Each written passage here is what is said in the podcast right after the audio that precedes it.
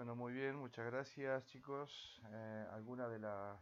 eh, Voy a dar algún aviso primero con respecto a eh, las actividades como vienen eh, en esta semana. La semana pasada, por razones que ya todos conocemos, tuvimos que interrumpir el, todas las actividades de la iglesia y bueno, eh, no hay discipulado, no estoy yendo estos días hasta, calculo que, bueno, mañana pasado, que ya tengo el permiso para poder circular, eh, pero ah, eh, sí o sí el próximo domingo vamos a tener la, la cena del Señor y a ver ahí, ahora sí. Eh, vamos a tener la cena del Señor, eh, así online, así que preparen sus copitas, su pan y vamos a tratar de, de compartir todos juntos aquí el- la cena del Señor. Muy bien, vamos a arrancar con nuestro tema. Eh, eh, nuestro tema hoy es Juan capítulo 4, mm, un testimonio poderoso que es el testimonio de la samaritana que Jesús se encuentra ahí en el, pozo de Jacob. Y me pareció interesante poder eh, hablar de esto en esta tarde-noche, em, mayormente porque eh, me llaman la atención algunas cosas en esta historia. Nosotros vamos a dividir este capítulo en cuatro porciones o cuatro partes eh, y vamos a, vamos a ir estudiando un poquito eh, la importancia que tiene eh, contar las cosas que Dios ha hecho con nosotros. Y vamos a, vamos a ver un poquito el, el trasfondo, este trasfondo que, que estaba sucediendo a partir del capítulo 4, versículos del 1 al 6, eh, donde hay una frase que sobresale de, este, de estos versículos y que es, me es necesario pasar por Samaria. Así ese es el título de nuestro primer punto. Vamos a leer, mientras ustedes van buscando capítulo 4, versículos del 1 al 6 de- del libro de Juan, del Evangelio de Juan, y, y así eh, arranca, arrancamos. Em, Dice versículo 1, cuando pues el Señor entendió que los fariseos habían oído decir Jesús hace y bautiza más discípulos que Juan, aunque Jesús no bautizaba sino a sus discípulos, salió de Judea y se fue otra vez a Galilea, y le era necesario pasar por Samaria. Vino pues a una ciudad de Samaria llamada Sicar, junto a la heredad que Jacob dio a su hijo José, y estaba allí el pozo de Jacob. Entonces Jesús, cansado del camino, se sentó así junto al pozo, era como la hora sexta.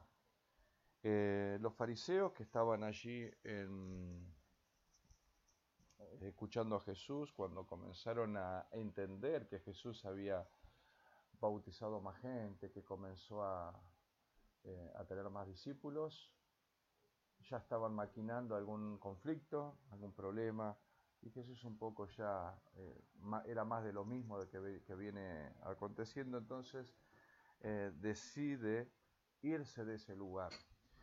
Eh, cuando dice en el versículo 4, le era necesario pasar por Samaria, nos hacemos la pregunta, ¿por qué era necesario pasar por Samaria?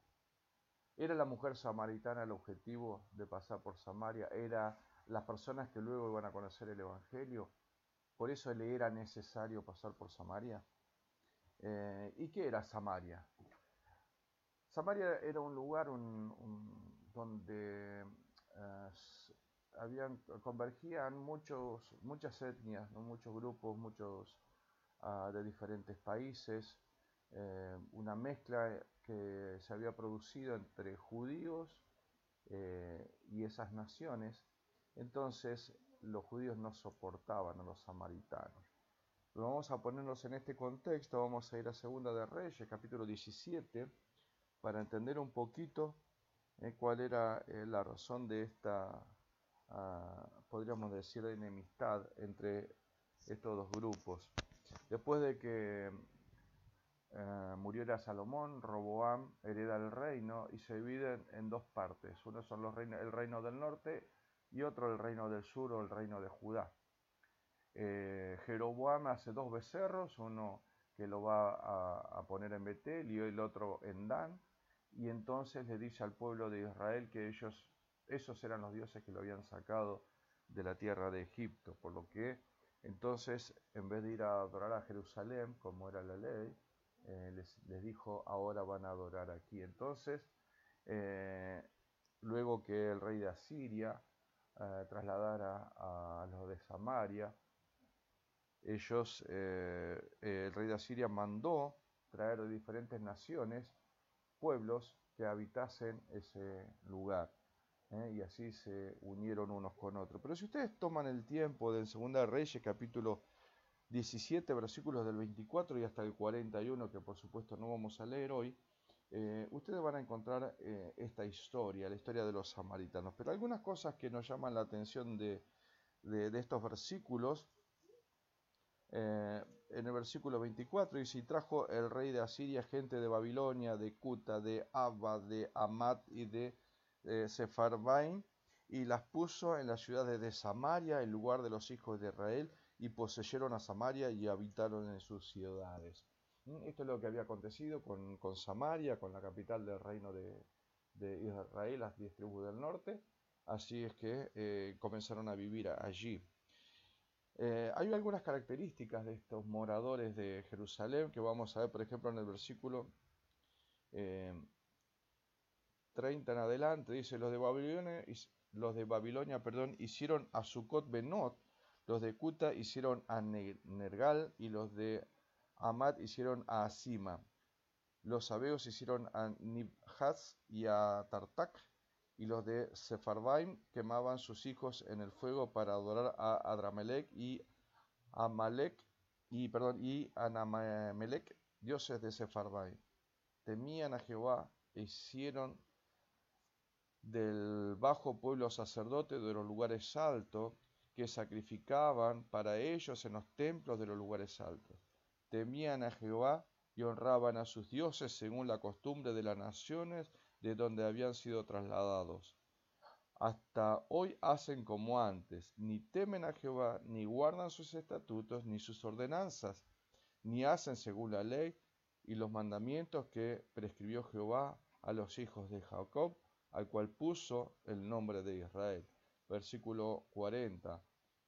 Pero ellos no escucharon, antes hicieron según las costumbres antiguas, la costumbre antigua. Así temían a Jehová aquellas gentes y al mismo tiempo sirvieron a sus ídolos y también sus hijos y sus nietos según como hiciesen sus padres, así hacen hasta hoy.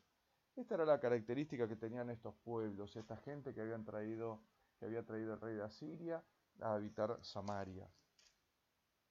Dicen Temían a Jehová, pero adoraban a sus dioses y los servían. Hacían sus templos, quemaban incienso, iban a los lugares altos. De tal manera que se hicieron abominables eh, a los judíos que eh, eran sus vecinos.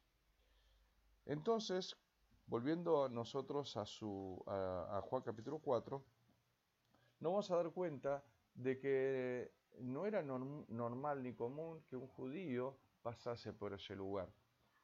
Eh, cuando dice en el versículo 4 que eh, cuando dice en el versículo 4 y le era necesario pasar por Samaria, nosotros eh, nos quedamos pensando, un judío normal no pasaría por ahí. El judío iba por el este, ¿sí?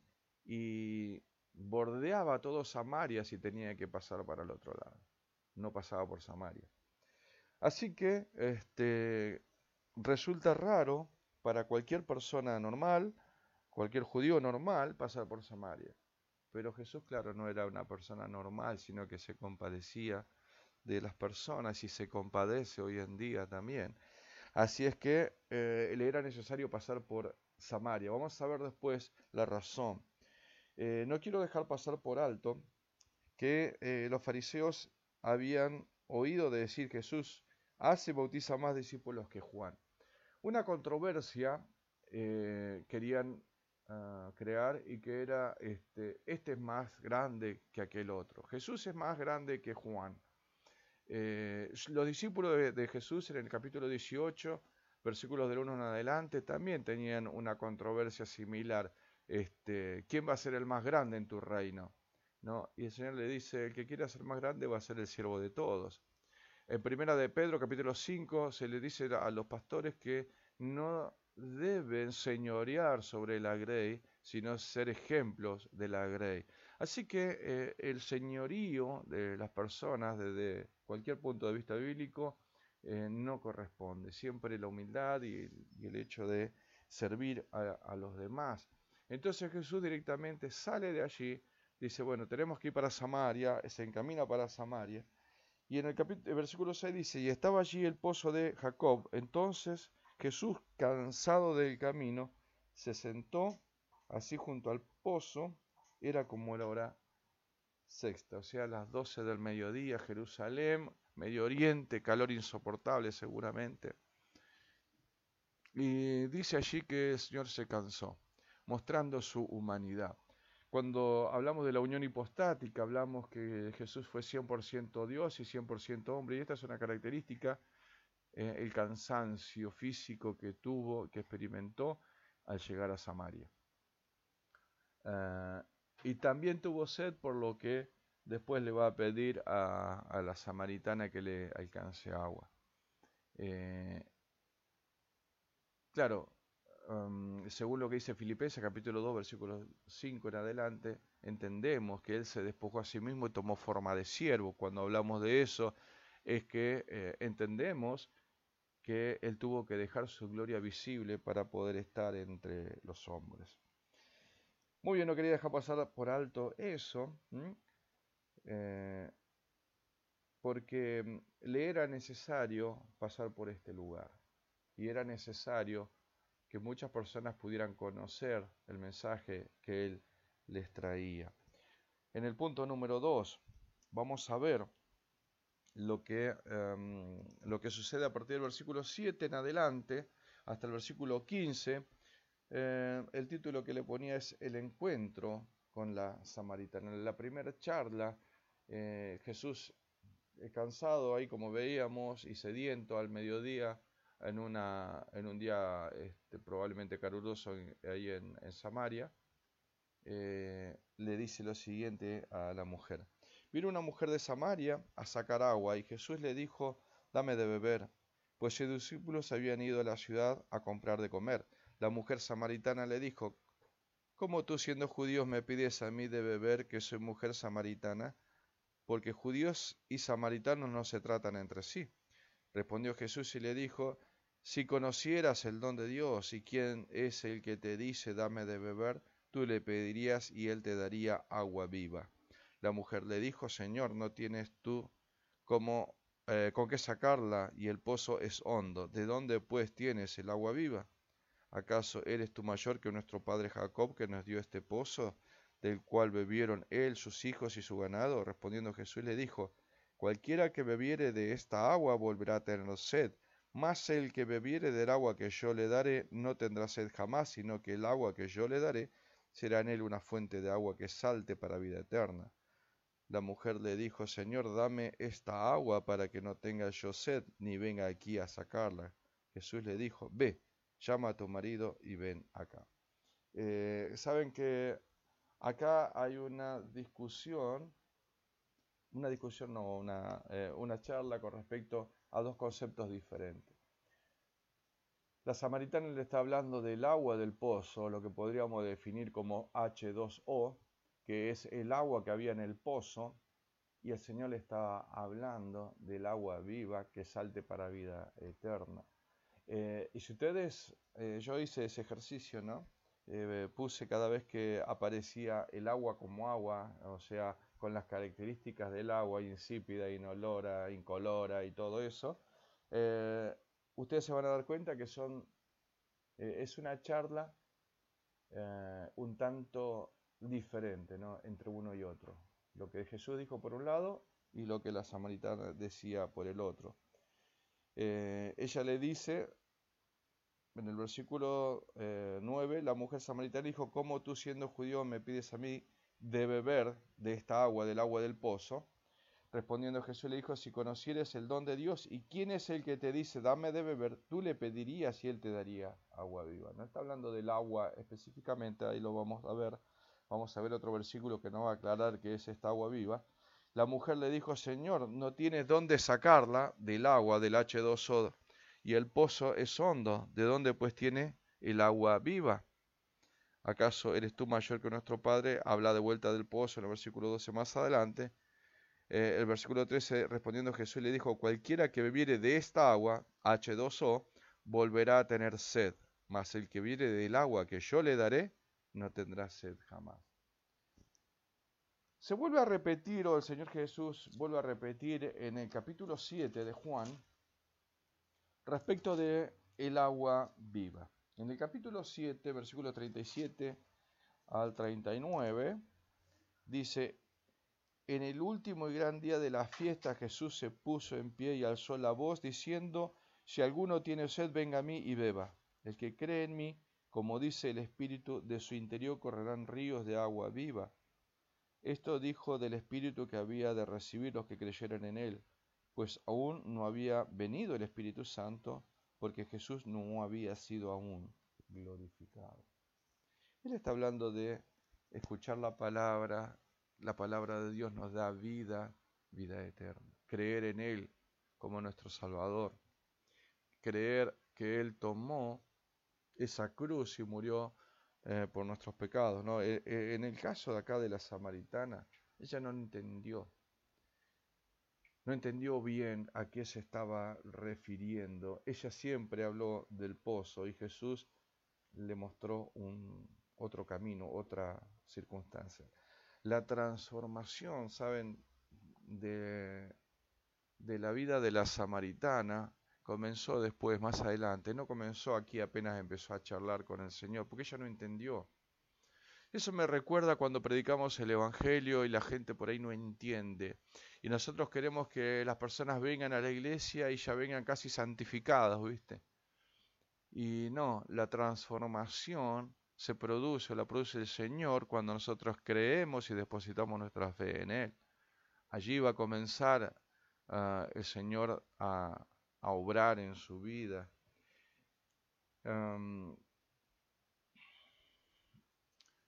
Eh, en tercer lugar, en primer lugar vimos entonces que le era necesario pasar por Samaria. En segundo lugar, eh, tenemos el encuentro de la samaritana que vimos recién. En tercer lugar, eh, va a hablar de los verdaderos adoradores.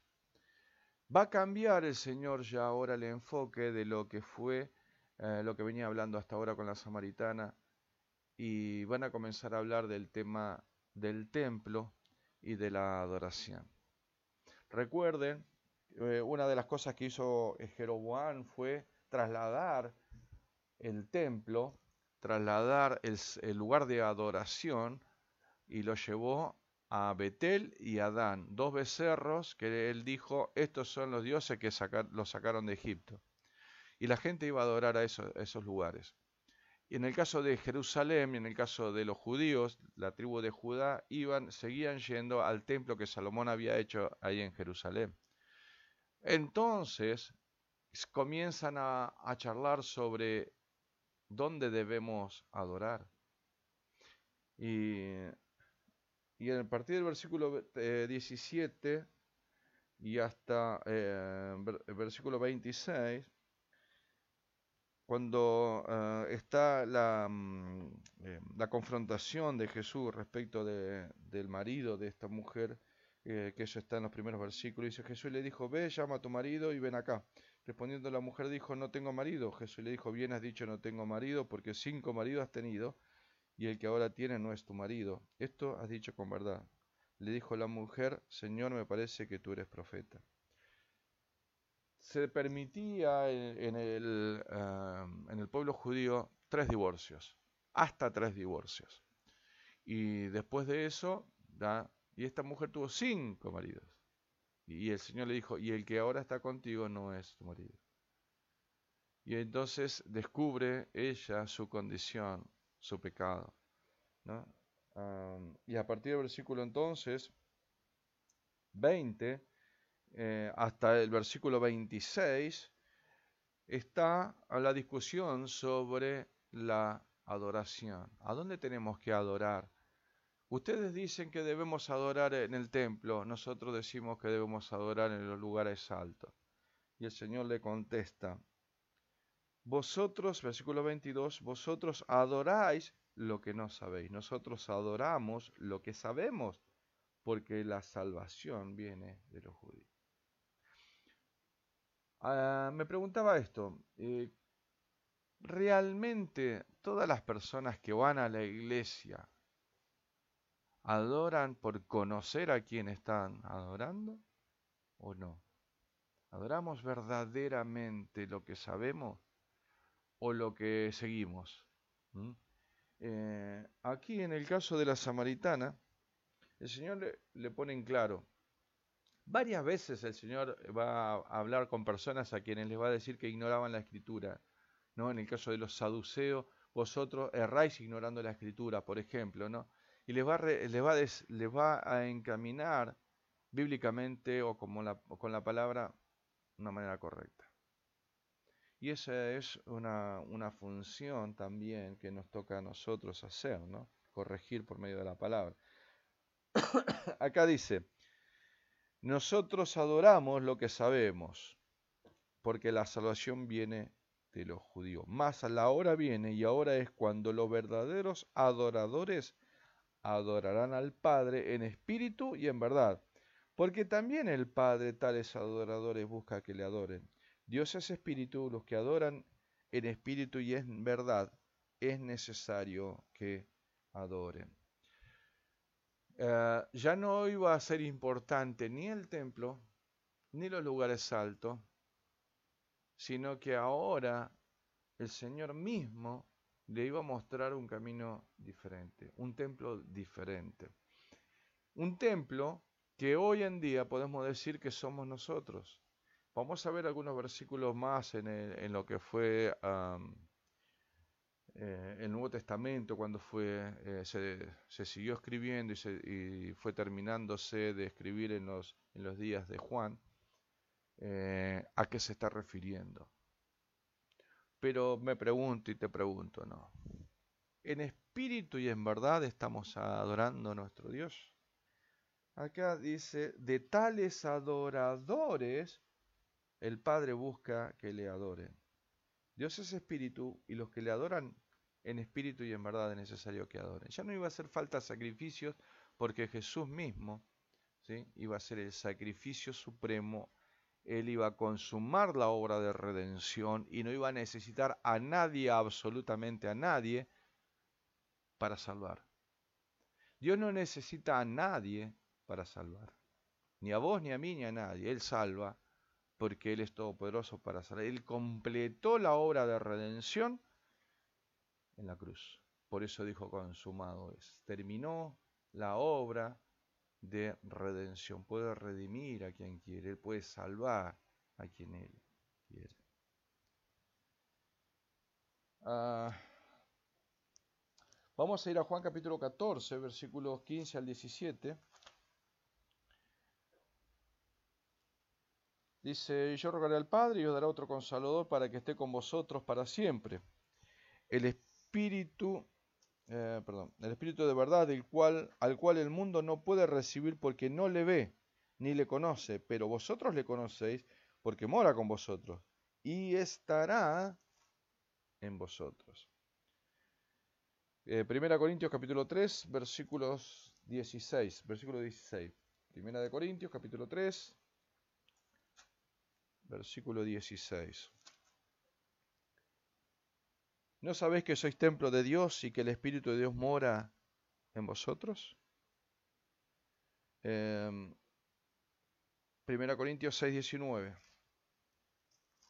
Algunos de los textos, pueden, hay un montón. ¿eh?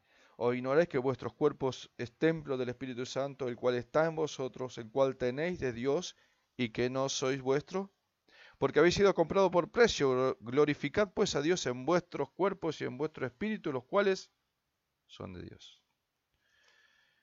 Eh, este templo que estaba en Jerusalén, que fue destruido precisamente, ya no tenía tanta importancia, porque nosotros íbamos a pasar a tener el Espíritu Santo como garantía de nuestra salvación, como dice el libro de los Efesios.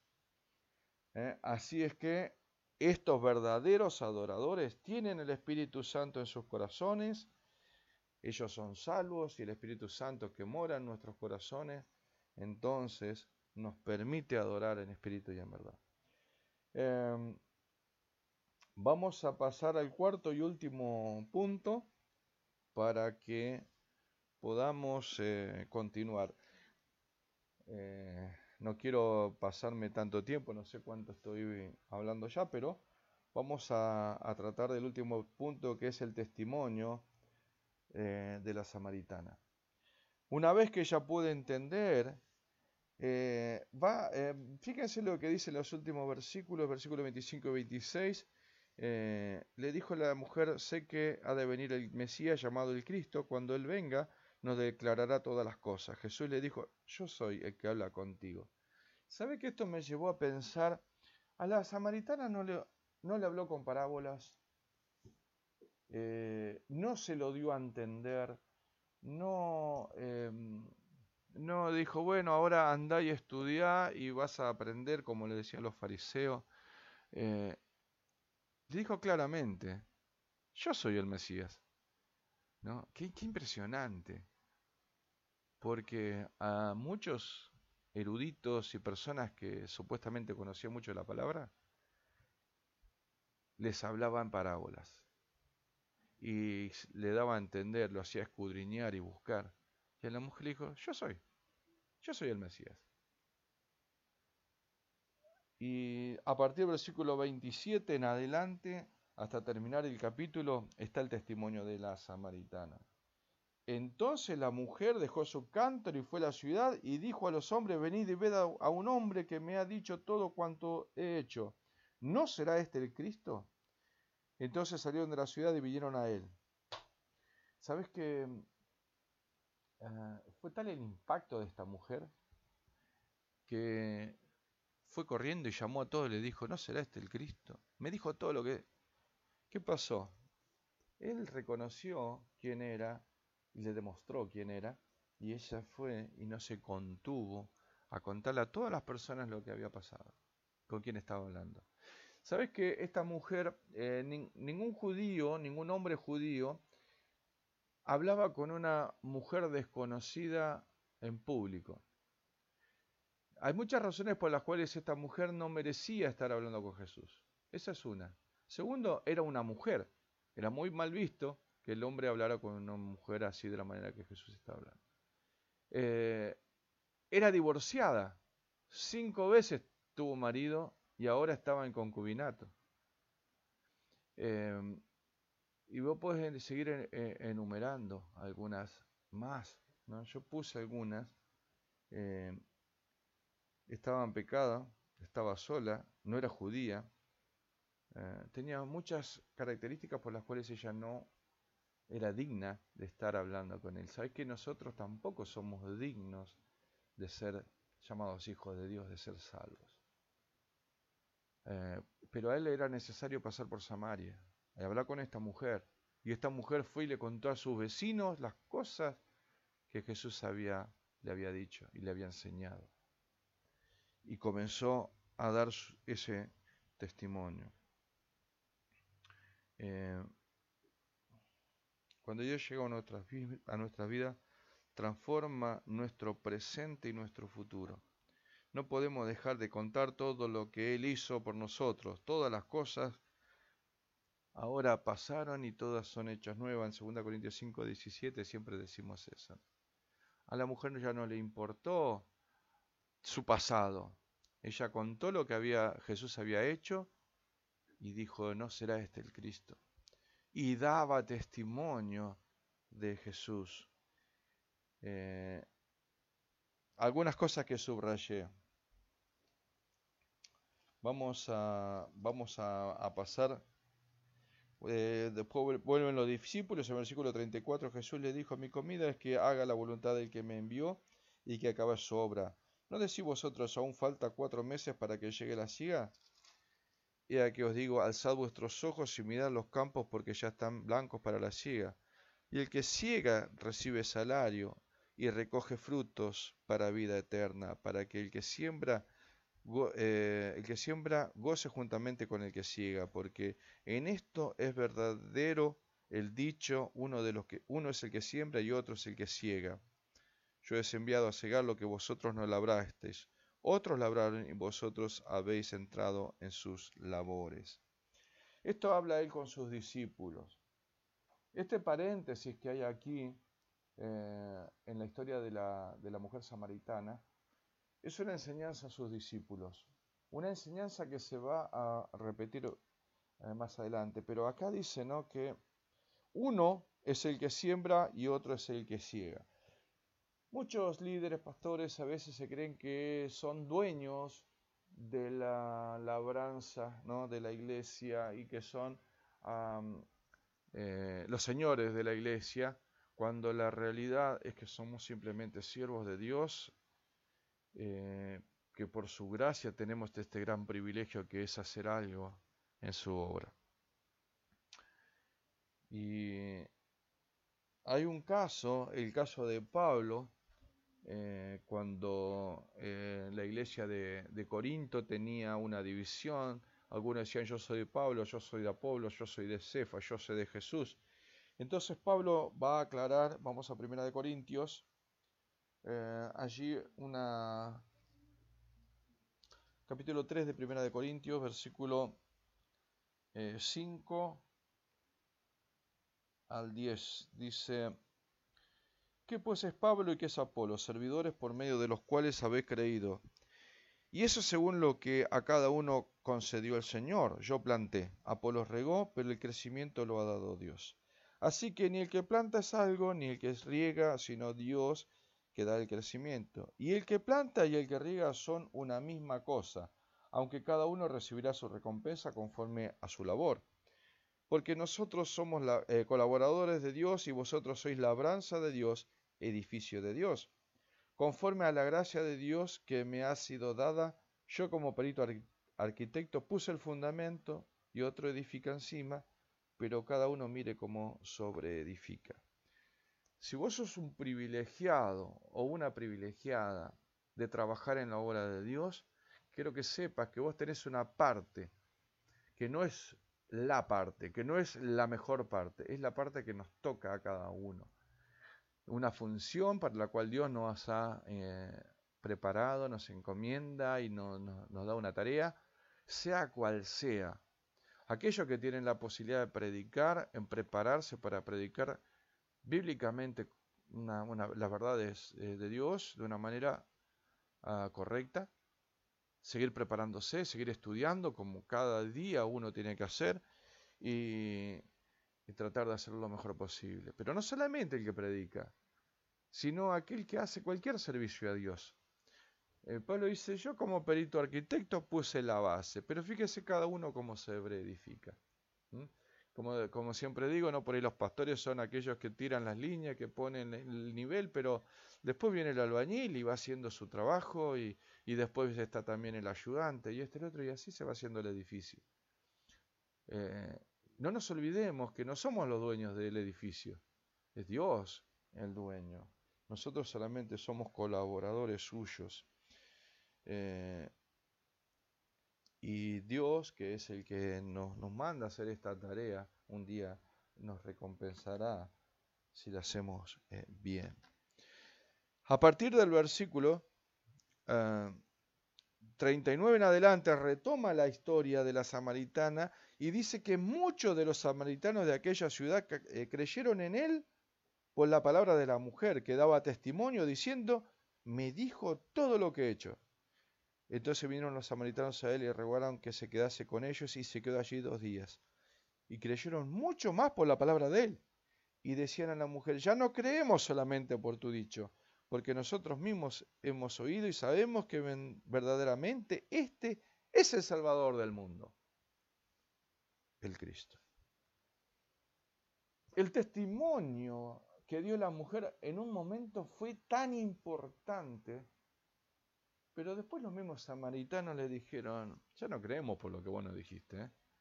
ahora creemos porque lo vimos, porque lo escuchamos y porque creemos en Él. Por eso le era necesario pasar por Samaria.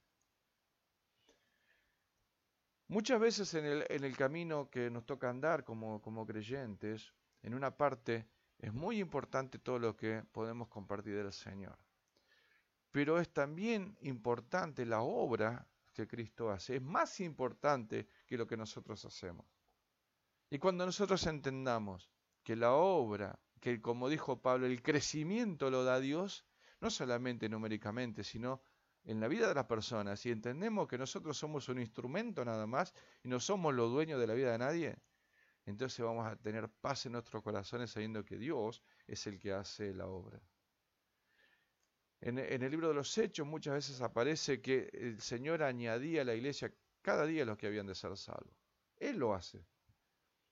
Está bien, utilizaba a los apóstoles para la predicación del Evangelio, todo, pero es Él el que hace eso. Es un privilegio poder servirles. Y para terminar, eh, como le decía, ¿no? somos privilegiados en poder ser parte de la obra de Dios, cualquiera sea nuestro trabajo. ¿Cuál es el trabajo que Dios te encomendó a vos? La responsabilidad de la asistencia cada, domingo o ahora que estamos en clases virtuales. Sea cual sea, hacelo con fidelidad, porque es un privilegio que vos puedas estar participando en la obra de Dios. Vamos a Padre Celestial. Te damos las gracias, te alabamos por todas las cosas que haces en nuestro favor cada día que podamos ser instrumentos en tus manos, que tú obres para que podamos entender lo maravilloso que es poder servirte. Y, gracias Padre Celestial porque podemos por lo menos reunirnos a través de, este modo virtual, pero quisiéramos estar presentes y vernos las caras y charlar y eh, compartir ese hermoso tiempo que, que solo en tu iglesia se puede dar. Así que Queremos rogarte que pronto eh, todo lo que está aconteciendo a nivel mundial por este virus tú puedas estar obrando para que se pueda solucionar y podamos volver a juntarnos. Gracias Padre Celestial también por tu palabra. Rogamos que tú estés obrando en el corazón de cada uno de nosotros y te rogamos también que en esta semana que comienza tú puedas bendecir a tu iglesia, a cada una de las personas. Gracias te damos por todo. En el nombre de Cristo Jesús oramos. Amén. Muy bien, hermanos, y Dios mediante, nos volveremos a ver el próximo eh, domingo a esta misma hora. Que el Señor le bendiga.